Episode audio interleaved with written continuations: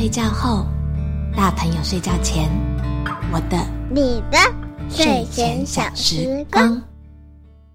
大家好，我是儿福联盟我好你好亲子共好服务的奶云，欢迎来到大人的我的睡前小时光。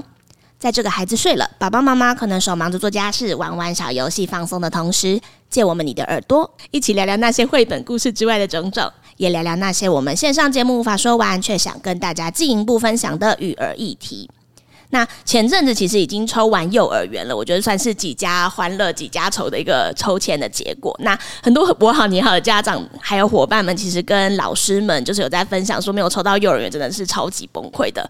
那不过另外一群幸运的家长却有一个新的烦恼，就是要如何去陪伴孩子面对新的环境，然后让小朋友去加入第一个小小的独立的小世界，可以怎么样过得更开心？所以今天我们就邀请了三位的来宾跟我们一起聊聊。首先呢，就是我们小时光第一集的大来宾，我们的红红老师。大家好，今天邀请洪老师来，就是主要就是我们之前共好小时光的活动大受家长们欢迎，觉得一定要重金礼聘你回来。你可以稍微介绍一下你自己的经历吗？呃，大家好，我是洪老师。那因为我自己本身从一九九五年就开始跟孩子工作，所以我工作的家庭的对象基本上就是从零岁，然后涵盖到十二岁。嗯，对，所以这个大概是我自己的背景。今天除了红红老师之外，我们还有另外邀请到两位小时光的家长。我是季云，心爱妈妈，心爱妈妈季云。我们家今年满三岁，这一届刚好要送小班，所以也是要进入幼儿园的阶段。对。大家好，我是品佑妈妈啊，我是婉颖。品佑今年就是刚满四岁，所以是九月准备要上中班的，就是预备生。是，所以就是我们今天邀请了两位幼儿园的预备生来跟我们聊聊幼儿园前的准备。那首先我们要问第一个问题，要先问红红老师，就是大家有没有什么先比较通则的要去提醒家长说，我们在上幼儿园前可以做一些什么样的准备？那小朋友可能会比较有什么样的议题吗？好，这个问题其实很有意思哦。就是说，我们先从家长这一端来说好了。其实现在家长都会对学校有很多很多的担心，就呃，我的孩子会遇到什么样的老师啊？然后。呃，会不会有什么东西我看不到啊？然后吃的怎么样啊？就是大家都会有很多很多的担心哈。但是站在一线工作者，家长都很怕上了贼船，对不对？因为你不知道那个学校怎么样哈。但是其实作为一线工作者，坦白说，我们也很焦虑。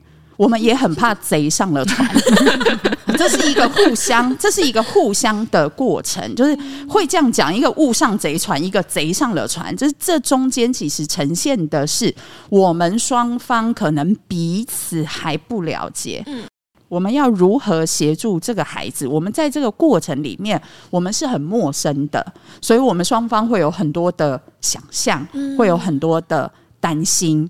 我认为最重要的是父母亲的心态要先摆正。实际上，我们好像是在协助孩子进入幼儿园而已，但事实上，我们都忽略了，我们是在协助他面对一个人生的挑战。所以，父母亲如何去正面迎击这个挑战，我觉得他是会传递给孩子的。譬如说，有一些孩子他个性比较奔放。他第一天、第二天，他觉得新鲜很好玩，所以他就站在门口，直接跟妈妈说拜拜。你会看到妈妈们，呃，如果那个孩子是女孩的话，就会是爸爸，然后就脸色一沉，然后就说：“可以再抱一下吗？再抱一下吗？”然后抱了两下三下，那孩子本来他是很愉快要去面对一个新环境的，他为了报答你的养育之恩，然后他就转过头来就开始哭了。然后这个时候父母亲就觉得哦，孩子哭了，好像我很重要，然后我的存在很有价值，然后就变成十八相送在门口。然后这个时候老师要去介入吗？还是不去介入呢？老师去介入一把就要把孩子抄走的这个动作，就感觉我是斩断你们父女母子情缘的那个人，好像我要扮演一个坏人。这样的一个下意识的行为，我们让孩子接收到什么？我们让孩子接收到是，其实父母亲很担心。嗯，父母亲其实并不信任这个环境以及这个环境里面的人。父母亲希望我难过。那孩子他就自然而然的会去回应我们的情绪，然后往那个方向走，那你就会发现他的适应期可能就会越拖越长。所以这个是我认为父母亲自己有没有准备好，你准备好要让孩子去一个新的环境，对，然后你的家庭系统有没有准备好？因为有的时候是父母亲准备好了，阿公阿妈没有准备好，对。嗯那你们两个有没有什么觉得在进入幼儿园之后，你会现在比较担心的事情？因为疫情的关系，很多学校不能参观，然后甚至很多学校是停课状态，所以很多资讯是看不到的，就是真的超级担心。嗯，其实到现在这个阶段，我都已经七月多了，然后我们也有学校了，我都还在纠结，我到底要送不送，要送不送。这个问题它背后可能要区分哦，我可能会比较聚焦在私立系统，因为公立系统他们会有一个比较制定的流程。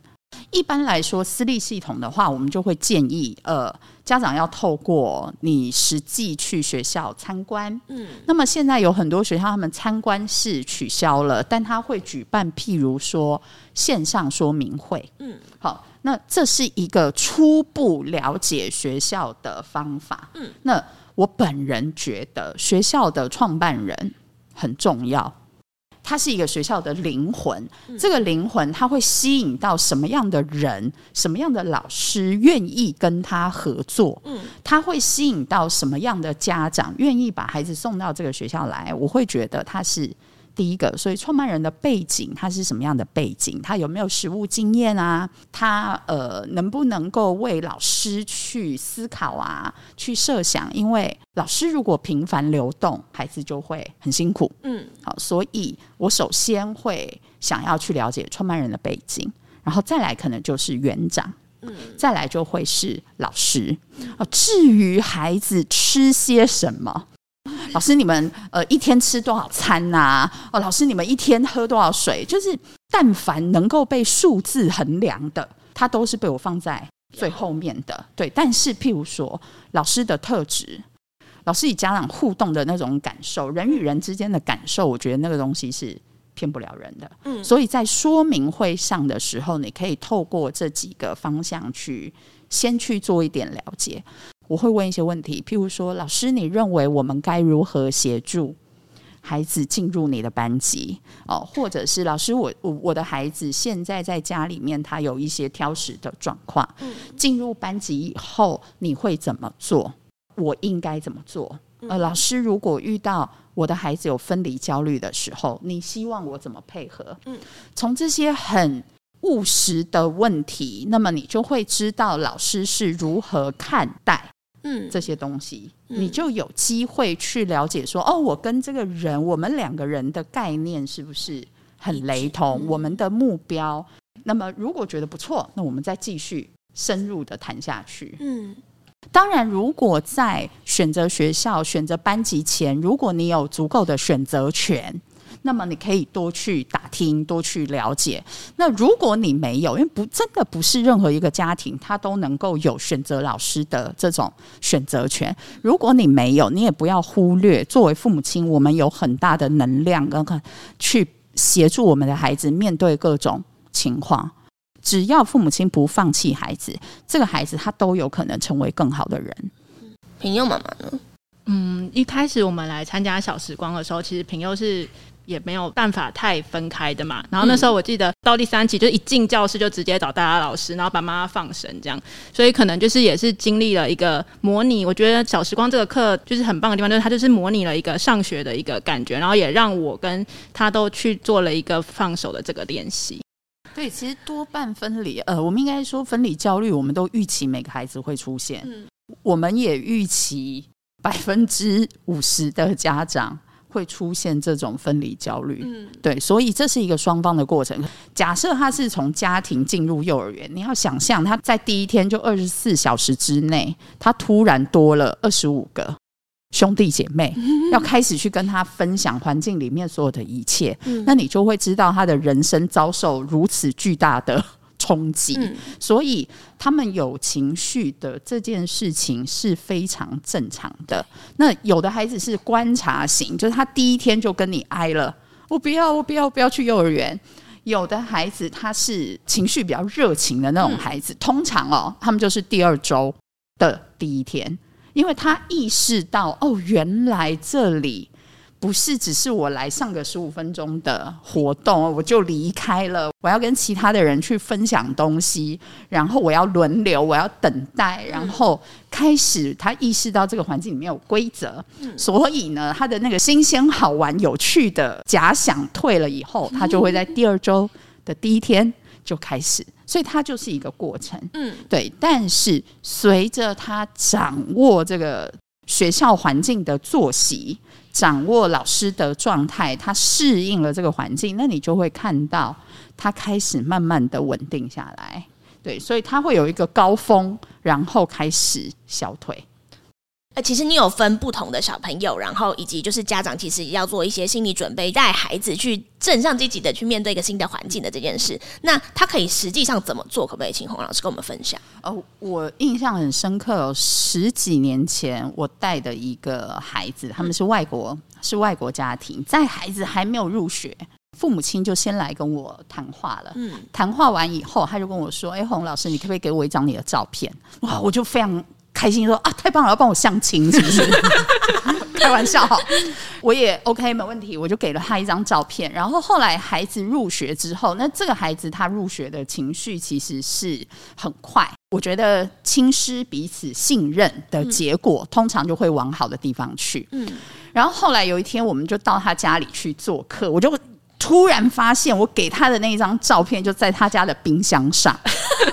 所以后来我就跟父母亲聊，我说你们怎么会有这样的想法？为什么会这样做？他说：“对我们希望能够尽可能协助孩子去了解环境中的人，所以他经过就是他只要经过厨房，他父母亲就会跟他介绍，这个是谁谁谁哦，他以后你会在哪里去遇到他？哦，所以这个是我们可以做的第一步，就是我们协助孩子有一点心理。”预期哦，那要注意，老师要给你的照片不要是两寸大头照黑白底，好，那个就感觉比较不 OK。有的生活照，对不对？或者是美图秀秀修的太离谱，小朋友可能现场不认识那个人。对，我觉得这是一个建立我们跟陌生人建立关系的一个很好的方法。再来，我们就可以，譬如说，我们可以带孩子三不五时经过学校的那个路线，你可以固定选择一条路线。嗯，就我们要让孩子有心理预期这件事情，你可以从人，像我刚刚说的照片，你也可以从环境去着手。那一条路，我们就是专门通往学校的路。那你带孩子去学校的时候，你就走那一条路，因为。实际上，孩子他是掌握不了时间，他是没有时间概念的。孩子的大脑结构跟我们很不一样，而他对于这种事件的顺序，或者是环境道路的记忆，他们都有一种异于常人的感受力。所以，当你走固定走这条路去做某一件事情的时候，他是心里会有预期的。那你就可以常常带他散步，然后到门口看一看。就离开，你也不用跟他多说什么，只需要告诉他哦，这是什么学校。以后等到你长大了，你会到这个学校来。这是我们帮孩子做的预备。另外一件事情是我们需要更有意识的注意自己跟孩子的谈话。怎么说？你一定要避免哦，你再不吃饭，看你以后上学老师怎么弄你。就我们立刻，你知道，立刻老师的形象，那里就会是很可怕的地方，就监狱啊。就你再不怎样怎样，老师以后会怎样怎样？就是我们常常无形之中都把老师塑造成一种很可怕，然后很高压的形象。可是我们又很希望孩子上学以后，他跟这个人有一个很好的连接。超矛盾，就基本上就是很困难啊！因为你已经在孩子心目中树立一个形象，就是上学这件事情，它就是一种惩罚。或者它是一个像考市场的一样的感觉，你一定要学会自己吃饭啊，不然你这样怎么去学校？对我觉得这一点在语言上我们可能要特别注意。嗯，好，那么在孩子的行为上，父母亲在这个时候要放缓一点，不要让孩子在人生中一次遇到两种挑战，譬如说搬家。在他准备要进入一个新环境的时候，你的家庭有一个很重大的改变，这个时候我都不建议他又要进新环境，又要面临家庭环境重新布置、重新组成，这个对孩子来说，他就是两种挑战。嗯，或者是他一边要练习如厕，一边又去新环境，好，或者是弟弟妹妹出生。就这种比较重大的事件，我们都会建议能够避开就避开。你要协助孩子，这个时候他所有的注意力跟焦点都是集中放在适应新环境的这件事情上面。这个都是我们作为成人，我们能够预先为孩子准备的。那也想问一下，就是两位家长，就是那时候呃你们现在即将小朋友要进入幼儿园嘛？你们最担心的事情是什么？是关于常规相关的议题，还是之前可能就是午睡吧？呃，有些小孩是没有午睡习惯的。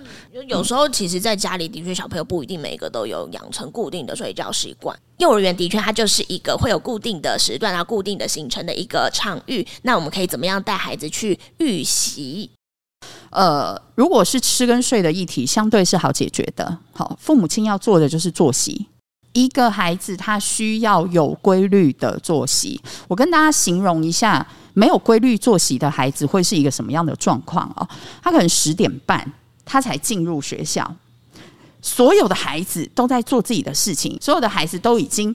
跟老师正常的运行在他们的活动里，这个孩子十点半站在教室的门口，然后会觉得有点尴尬，因为你已经是那个好像闯入的那个人，很像转学生啊，有一点像那种你会觉得很不好意思，这样赶快进去，老师可能过来接待他，然后带他融入活动。那一般的学校有可能是十一点四十五或十二点。他就要吃饭，你可以想象这个孩子他是十点半站在门口，他几点吃早餐？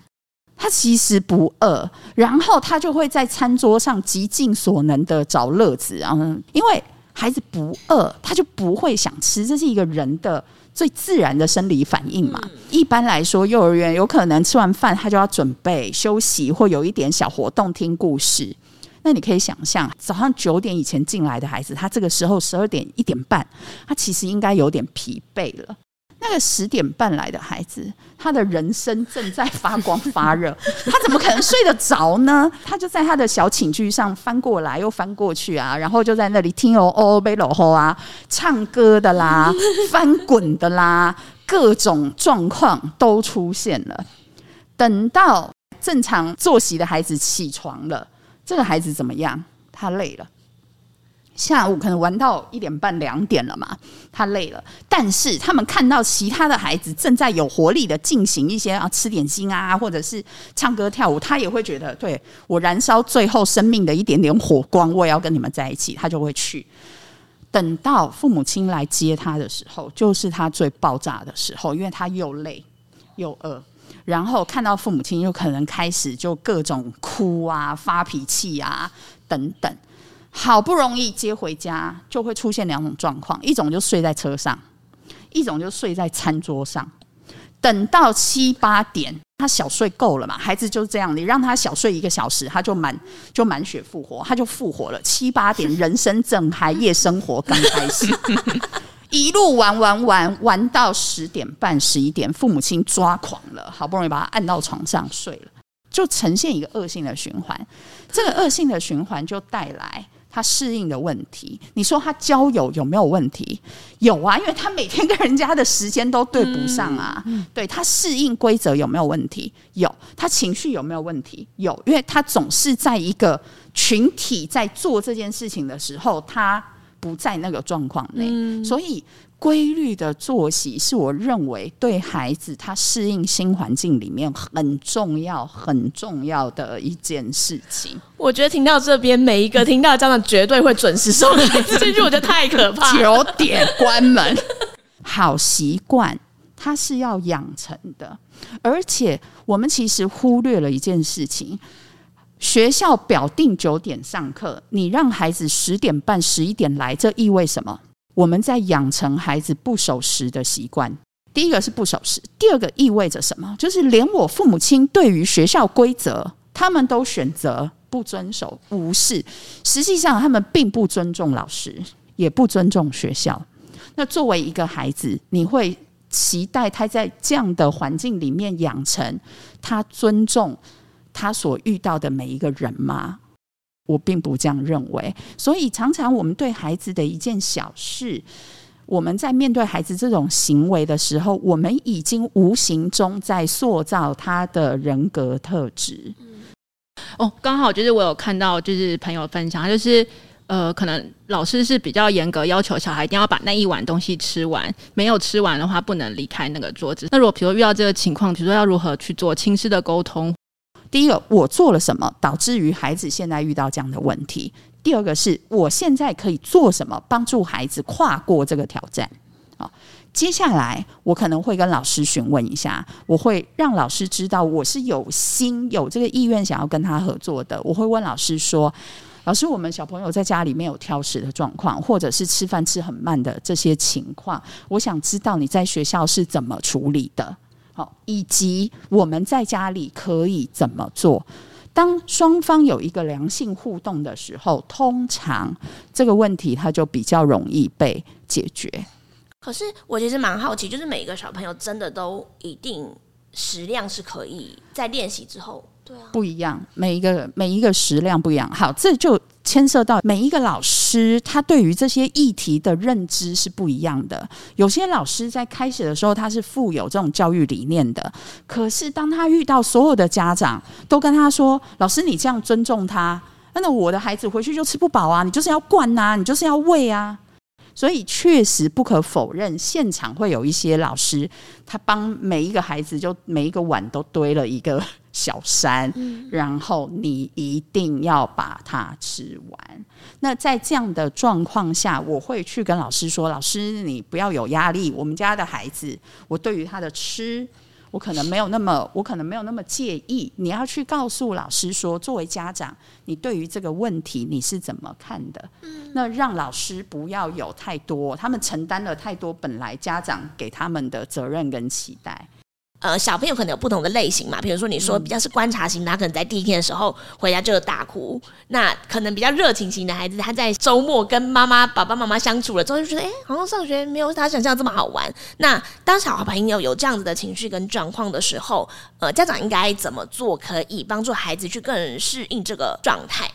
家长的心理建设一定很重要，就是你千万不要预期，我们就知道他是要去一个新环境，新环境会有一些。生理跟心理上的反应都是正常的哦。那有些孩子他会夜惊，就他会做噩梦。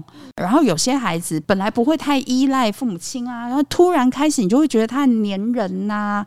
那在心理上就很简单啦，你就会看到他早上去上学的时候都哭的不能自己啊，从出门前就开始拖拖拉拉，这都是正常的。好，父母亲要做的第一个，建立规律的作息。像我们刚刚说的，再来就是提前十五分钟预备，你给你自己一点弹性的时间，也给孩子一点时间。好，然后还有很重要的一点是化繁为简。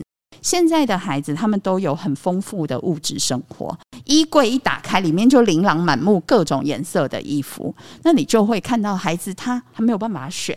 他今天明明可能有体育活动，他就给你选了一件蓬蓬裙，然后你又要再劝他说：“啊，这件衣服不适合，不要这样做。”你就挑两件适合他当日穿着的衣服放在衣柜，所以他的选择就只有红色的裤子还是绿色的裤子，就这样。那这些东西你就可以帮助孩子很容易去掌握自己的作息，很容易。踏出门出道那一步，到了学校，老师接手之后，转身跟孩子道别。跟孩子道别的时候，有没有提醒家长，其实要跟孩子说一些什么样的事情？切勿欺骗啊！我妈妈是去买个酱油，妈妈买杯咖啡，就再也一去不回头了。好，那但是我们也要知道，孩子他是没有时间概念的，他可能连时钟。都还不会看，所以你跟他说四点，妈妈四点来接你，其实他是没有太多概念的。所以通常我在跟老师会谈的时候，我就会问啊，那么孩子要回家前做的活动是什么？那我就会用事件顺序来告诉孩子哦，吃完点心就准备回家。那他就会了解。那当然，你不要吃完点心让他变成最后一个回家的孩子，他就很焦虑。好，所以从事件去预告孩子，然后就拜拜，希望你有美好的一天。那另外一个就是，那刚刚提到的，就是如果小朋友回家，他就真的在那边哭，然后隔一天说他不要上学的话，我们应该怎么跟孩子沟通？我只会同理他，因为这件事情是有沟没有通的，对，因为他就是要去上学，对，所以我会告诉他，我知道。呃，我看得出来你很难过，妈妈了解。然后像我们刚说的，透过外在的因素去帮他规律的作息啊，让他跟老师认识啊，透过这些外在的因素去帮助他。然后不要给他一些期待，比如说呃，幼儿园很好玩呐，所以当不好玩的时候怎么办呢？我知道有的妈妈会讲，你去上学，妈妈要上班赚钱买玩具给你。我我会这样跟孩子说，我会跟他说：“对，爸爸，你你上学就跟爸爸妈妈上班一样，爸爸妈妈上班会学到很多新的东西。像妈妈，妈妈是老师，妈妈就会去帮助很多的小朋友，就是我工作给我的价值嘛。你去上学，你也有机会去帮助老师跟小朋友。”对我而言，我觉得跟孩子去陈述事实是很重要的，因为工作给我的价值跟意义就是这样嘛。譬如说，我今年过年其实是不在台湾，我儿子女儿就问我说：“你真的一定要？你真的今年不能跟我们一起过年吗？你已经是学校的老板了，你是校长了，为什么你还要去上课？我们好希望你留下来过年。”那我给孩子的回应就是：这是我需要做的。妈妈也要成长，我也有自己的梦想。如果你以后你要去追求自己梦想的时候，妈妈也会支持你。我儿子就这样看我一眼，你去吧，你就可以知道，就过去这十年，我们给孩子的这种无形中的价值观，其实是深深影响他们。那他对于工作跟金钱价值这件事情，你可以让他看到有另外一种可能。当你不去思考，我们不去思考，我们不用一种事实或者成熟的态度去面对孩子的时候，你每天就在你好棒棒哦，妈妈要去上班，买玩具给你哦。你可以想象，他一直在这样的氛围里面，到了他十二岁，那他会成为一个什么样的人？嗯，所以我习惯去跟孩子分享人生我们遇到的这些事件后面的事实。啊，我其实做了一个准备，就是我这一次选择先上半天，因为我也怕说一次给他一整天，他的压力会太大。这是一个好选择。如果在你的家庭可以支援的状况下，吃跟睡是孩子的两大点。通常吃在家里是被喂的嘛，睡在家里要摇睡哄睡，所以这两点，当他到学校发现我人生再不是这样的时候，他就会遇到很大适应上的。挑战，所以有的家长会选择孩子吃午饭前就接回，我觉得这个是没有问题的。然后随着他适应环境容易一点，那你就可以看孩子他在家里面吃饭的状况。他如果在家里面吃饭，你要绕着满圈跑，那我就建议你留在学校。原来是这个意思。对，就有的妈就很享受，非常享受她跟孩子在一起吃饭啊，互动。OK，也也没有太大问题。所以这个就取决于家庭后面你的支持系统能给到多少的资源。因为我有看到有一些爸爸妈妈在群组或是在那个社团有问过这样的问题，就是呃小朋友的借尿布，然后对我来讲，人家问我意见，我也觉得哎啊。就是这样子嘛，你妈妈就是要有一个一个阵痛期嘛，他就是乱尿嘛，或者是就是弄得满身嘛，然后你一定要经过这个期限。但是现在我听到好像很多人都很习惯性的，就是去学校老师会帮忙借啊，然后遇到老师拒绝了，骂家长就哈怎么这样？哎，我想到就是，哎，来问问看，红红老师说，如果遇到这样的情况，学校，比如说学校不愿意帮忙借，我们应该是爸爸妈妈来带着小朋友做。事实上，小朋友是不是会压力不会这么大，相对也比较好解决？确实，有些学校他会拒绝，因为他看孩子入学的年龄，譬如说你三岁半入学，在学校这一端会认为这件事情他应该在更早的时候具有这样的能力了。如果是被学校拒绝，也不要紧张，不要紧张，就是像现在这个天气，我们来帮孩子进行如厕练习，就是一个非常好的时间点哈，因为你也不怕着凉。我比较担心的是，他又入学。又进行，就是哦，因为老师说一定要在入学前他就可以自行上厕所，所以他又在去新环境，又再加上如厕学习的时间，那个就双重焦虑。所以一般来说，如果假设我的孩子就是一周以后他就要去了，我就不会在这个时候去强迫他做这件事情。有经验的老师，他就会在孩子已经入学两个礼拜、三个礼拜以后。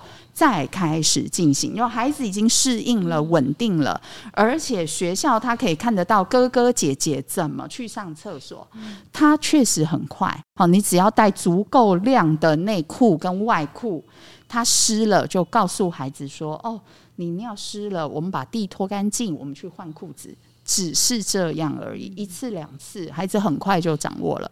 所以，如果学校的老师他能够协助你，那么你就不要再同时让孩子面对到这样的状况。那你就配合老师，老师会告诉你说：“哎，我们已经开始帮他做如厕学习的这个过程。”妈妈，你在家。你就让他穿内裤，就老师就会给出一些建议了。在晚上睡眠的时间拿掉尿布，这是最后一步。但是你可以确保孩子白天的时候都有一个完整的这样如厕的经验。嗯，对。那最后就是夫妻可以做好分工。嗯，有的时候爸爸的心脏比较大，好，嗯那你就可以让爸爸送去，然后妈妈也要知道，当孩子上学，就是你有更多的时间。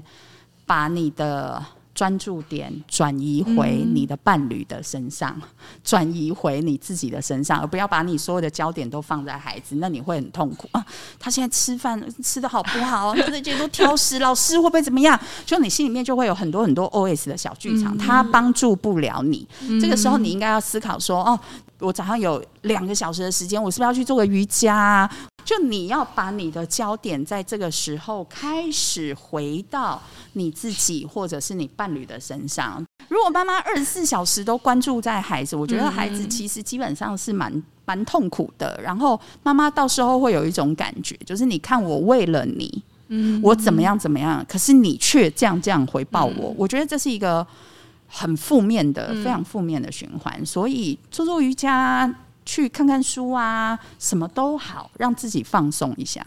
对，而且而且，我觉得老一辈的妈妈最爱讲的就是当初想，如果不是因为你，我心里有时候觉得我真的没有，所以我有时候其实我我们也会提醒自己，我不要让我小孩有这样的感受。不是我我生你下来，我当然是我就是要照顾你，是我的义务。这是我们自我的选择。你要选择成为一个职业妇女，或你要选择一个成为一个全职妈妈，这都是我们的选择，而不是因为我们期待这个选择换来我们会造就一个什么样的孩子，或者我的孩子之后他要感谢我。我觉得你要把你的专注力不要一直在那个孩子的身上，那么你会让孩子感觉到，其实你在这段关系里面你非常不快乐，无论是婚姻关系或。亲子关系，你要去做一些让自己会愉快的事情。孩子想要看到的是一个享受生活的妈妈，而不是被生活折磨的透不过气的妈妈。嗯，其实我好像没有在节目里面讲过，就是我好你好之所以叫做我好你好，其实我觉得跟我小时候生长的环境蛮相关。我妈真的超常跟我说，我就是因为你，所以我。辞掉我的工作，我就会觉得没有，我没有要你这样。我希望就像刚刚说，我觉得有点想哭，觉得我真的希望你是一个快乐的妈妈，是这样，我也会很快乐。对所以我觉得那时候就觉得，哎，我们很希望去照顾这些照顾者，希望他们可以也每天活得很开心。我相信这件事情一定会让孩子们都很开心。对，因为孩子他并没有要你因为我而放弃你人生的价值。我对于孩子的感谢，只是因为你让我更。更圆满，你让我学习到原来我要更照看自己的内心。你从你孩子的身上看到你的不足，你也会从你的孩子身上看到你自己很特别的地方。所以现在就是在收听节目的爸爸妈妈们，就可以开始拿起你的那个 checklist。我还有什么东西是我之前很想要做还没有做的，就可以开始好好的规划自己的生活。在孩子面对新环境的时候，你也可以一起来想想，你可以有一些什么样新的挑战，然后我们一起去开心的去面对这个有趣的未来。是的那今天我们就非常谢谢红红老师，然后婉莹还有季云的分享。那我们今天节目到这边，如果大家还有什么问题，或者是想要听到其他什么主题，比如说刚刚提到离乳是不是 离乳跟挑时间的关系，还有如厕的的练习跟学习，这些我们就是希望大家也可以多给我们一些想要听的主题方向。然后如果说喜欢我们节目的话呢，如果可以帮我们在 Apple Podcast 给我们五星好评，然后给我们一点鼓励，就我们也会非常感谢。那我们今天的节目就到这边，我们下次再见啦，拜拜，谢谢谢谢大家谢谢。